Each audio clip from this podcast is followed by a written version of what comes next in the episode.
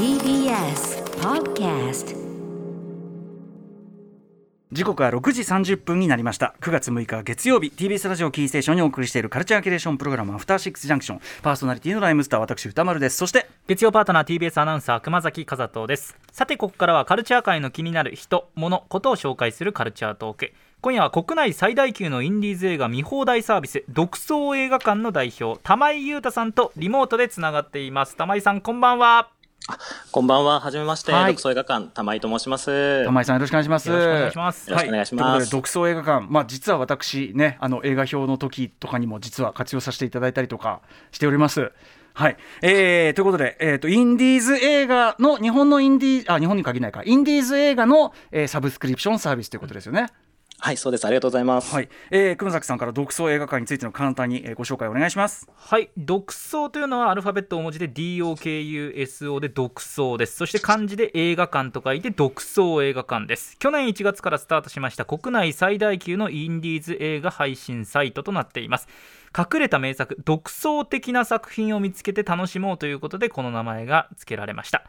配信されている作品の中で人気ランキング1位のものは誰でも無料で見られるほか現在650作品ほどが配信されておりましてこれらを月額980円で全作品見放題となっています。また本物の映画館のようにチケットを買って決まった日時にオンラインで鑑賞できるストリーミングサービスもあります。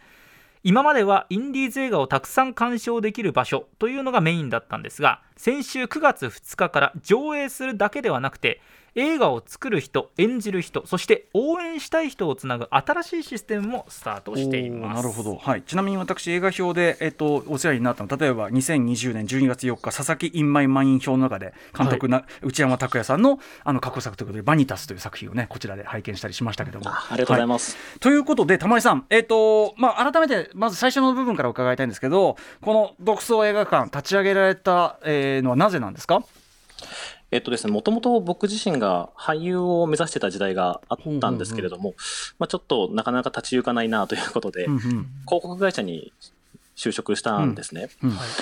で、その中で、まあ、たまたまなんですけど、広告会社の仕事とは別に、仲のいい映画監督さんから誘われて、プロデューサーをやることになりまして、インディー映画のプロデューサーされてた。そうですそうです。んん。で、自分のお金も出資しながら映画のプロデュースをすることになったんですけど、うん日本のインディーズってこんなにも難しいんだって結構いろいろ驚くことばかりで、難しい。そのし作るのにっていうことですかね。作って公開するのに。作るのもそうなんですけど、一番最初に、えっ、と、本来だったらどういうゴール地点があるのか、はい。何巻で劇場公開できて、うんうんうん。大体どれぐらいのリクープが目指せるから、じゃあ制作費これだけかけよう、みたいな計算をして、商売ってやるのかなと思ってたんですけど、え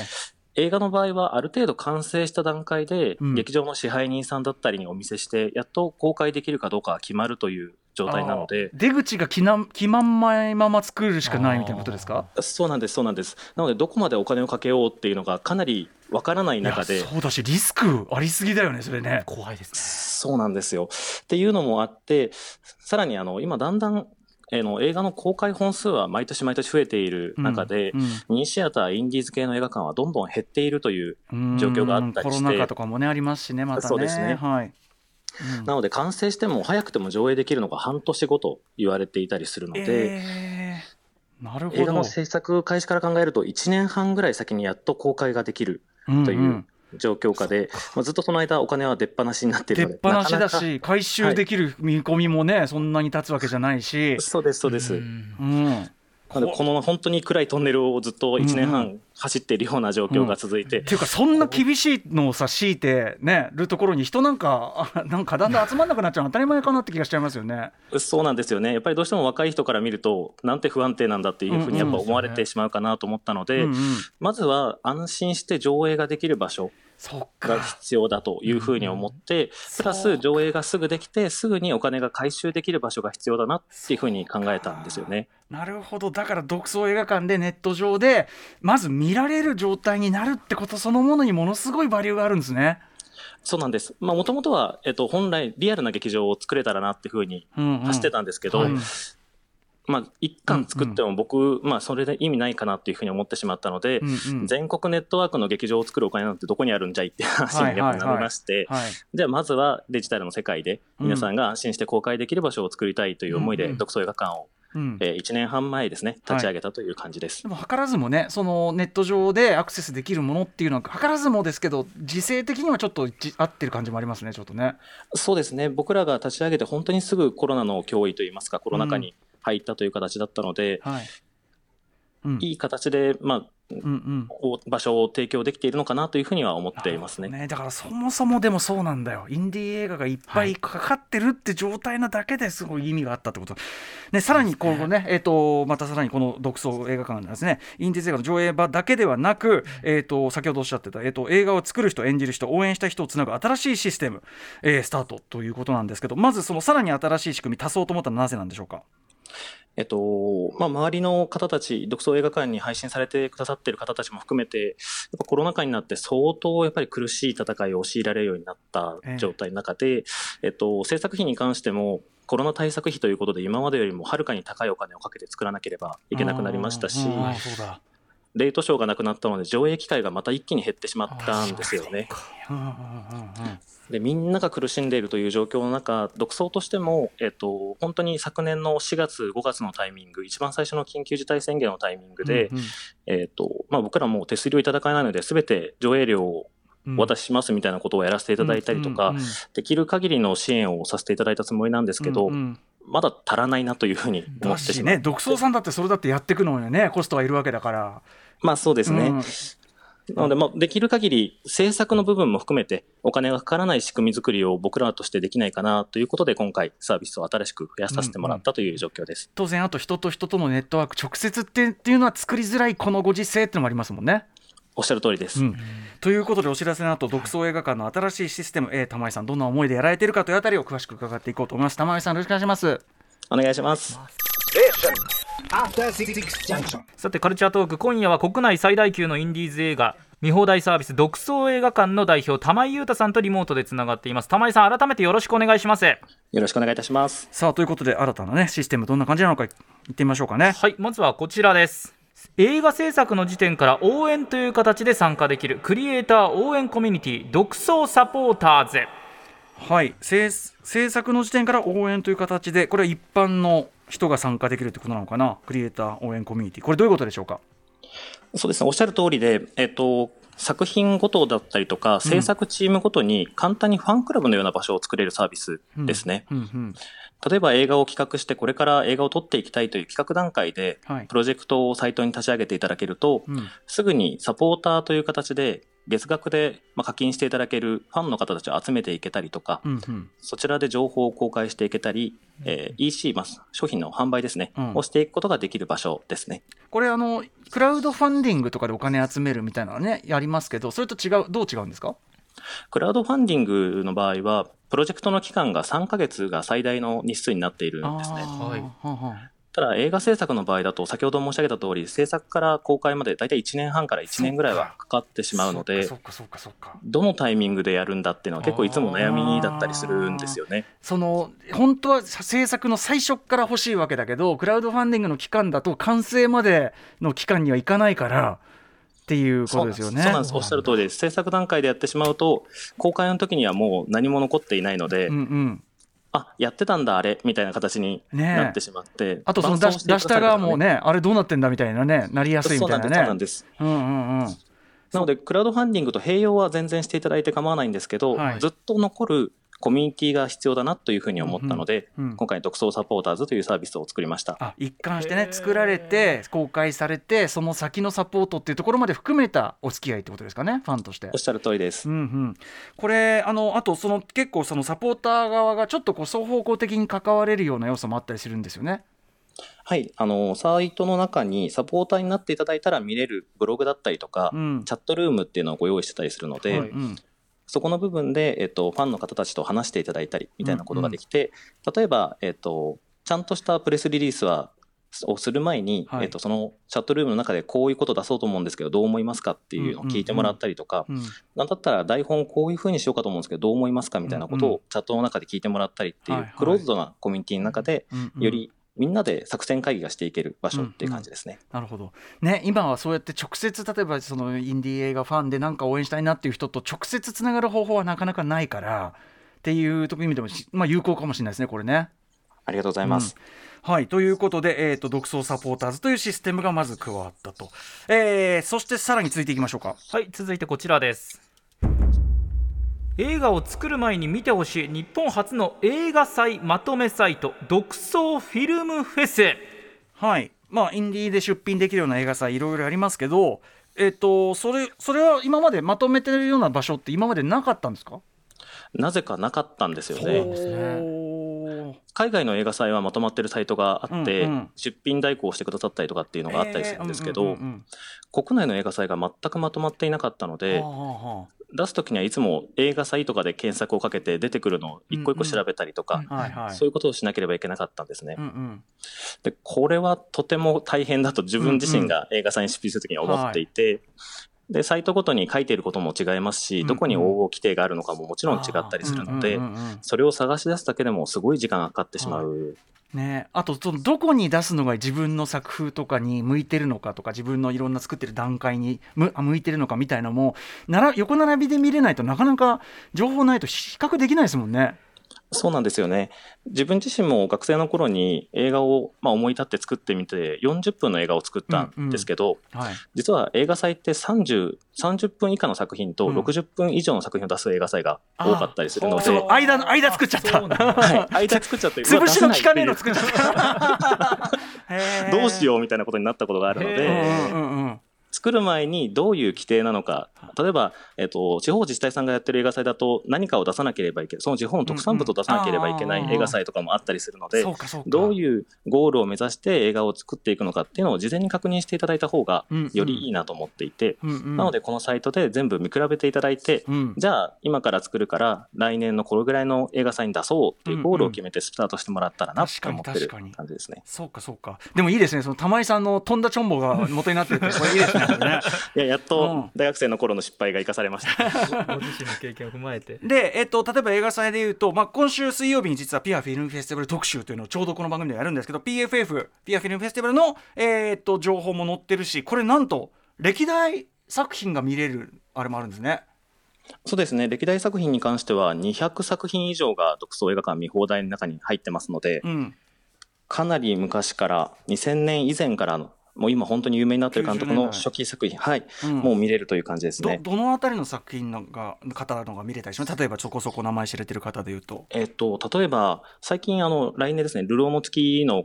えー、公開が発表されました、怒りとか悪人とかを撮られたリー・サンイル監督の青っていう作品だったりとか。うん、今や日本映画界ど真ん中じゃないのだって。本当ど真ん中の方ですね。とか、えっ、ー、と、昨年話題になりました、あの子は貴族を撮られた袖幸子監督の作品ですとか、あとは同じく昨年結構有名になったあの、泣く子はいねえがっていう、泣く子はいねえが、はい。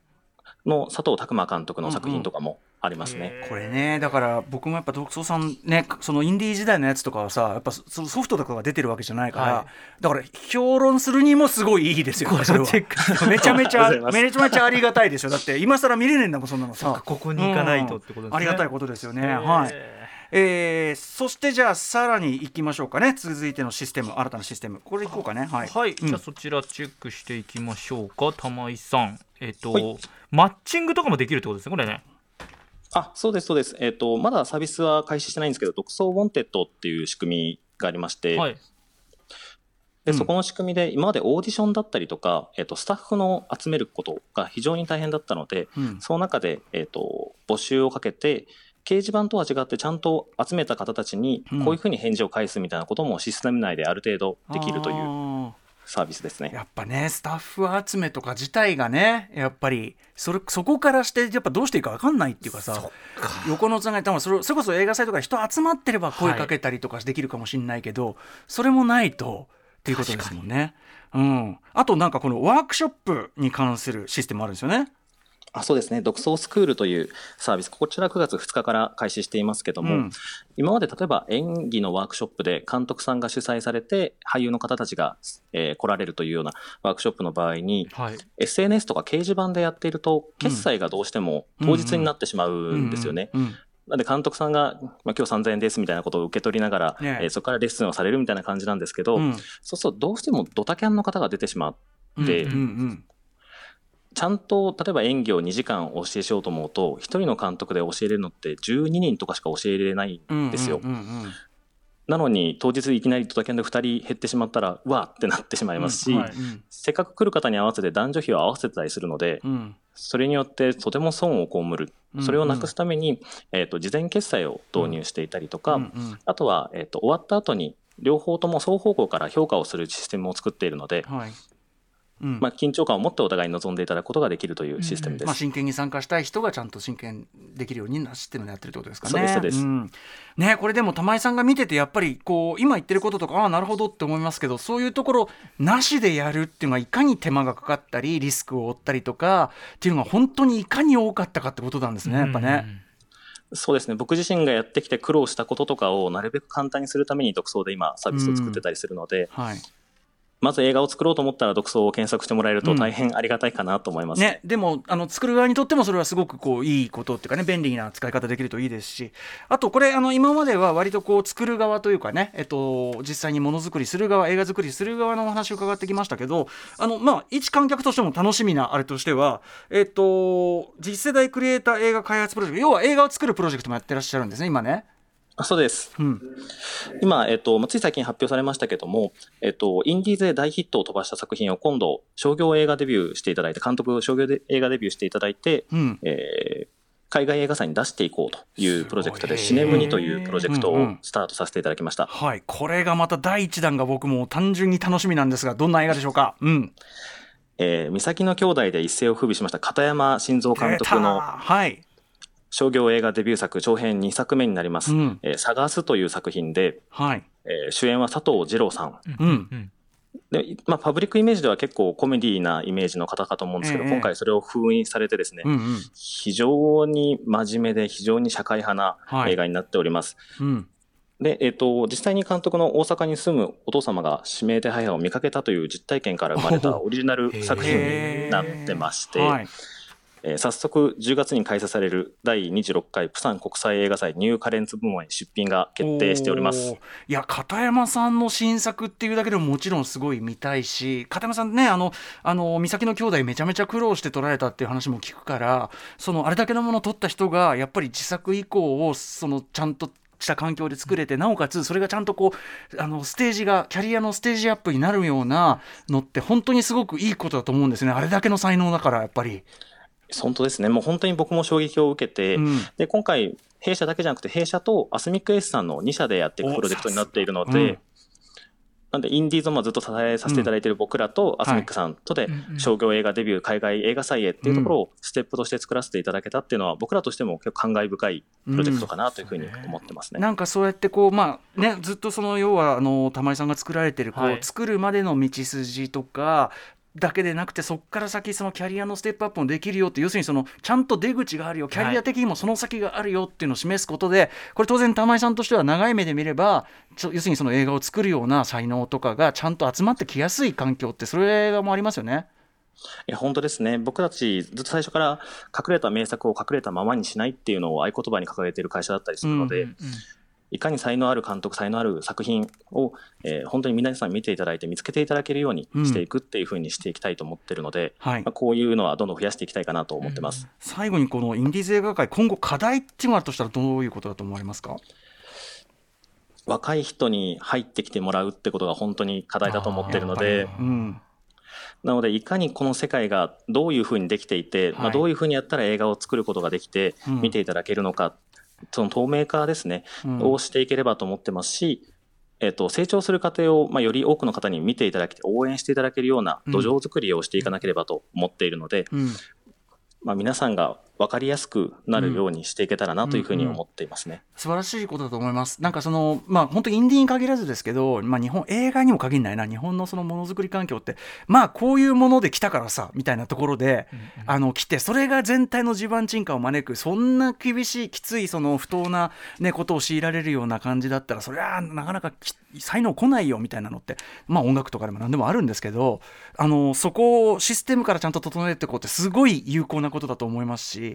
あの本当に玉井さんのやられてることがちゃんとこうあの土壌を耕すとあれでこう身になっていくことも本当にお祈りしてますし、はい、あと単純にねあの片山さんの新作とか見れるんだから超楽しみみたいな、うん、ありがとうございます、うん、とかいろんな才能見れるから楽しみとあと評論に便利とか、うん、そういうのもあります。はい。ということで、えー、あっという間の時間ちょっと来てしまったのでぜひですね玉井さんからお知らせごとお願いします。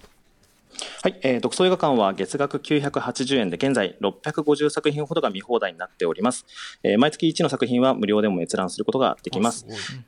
で、今週末からは PFF の、えー、本番もございまして、えー、過去作品も200作品見放題ということで、えー、これから作りたいという映画クリエイターを応援していくこともできるプラットフォームになってますので、ぜひぜひ検索してみてください。はい、ということで、あの改めてでもね独創映画館でもちょっとあのなんていうかなああ便利だなみたいなあの、ね、ぐらいに思ってたけど、はいはい、やっぱりめちゃめちゃそこのこの場自体がめちゃめちゃ意義深いってことを改めて。人みんな集まれのコンテンツですね、うん、これね頭が下がりますよ、やっぱりそれもねあの自分のチョンボからちゃんとな学んでというあたりです玉井さん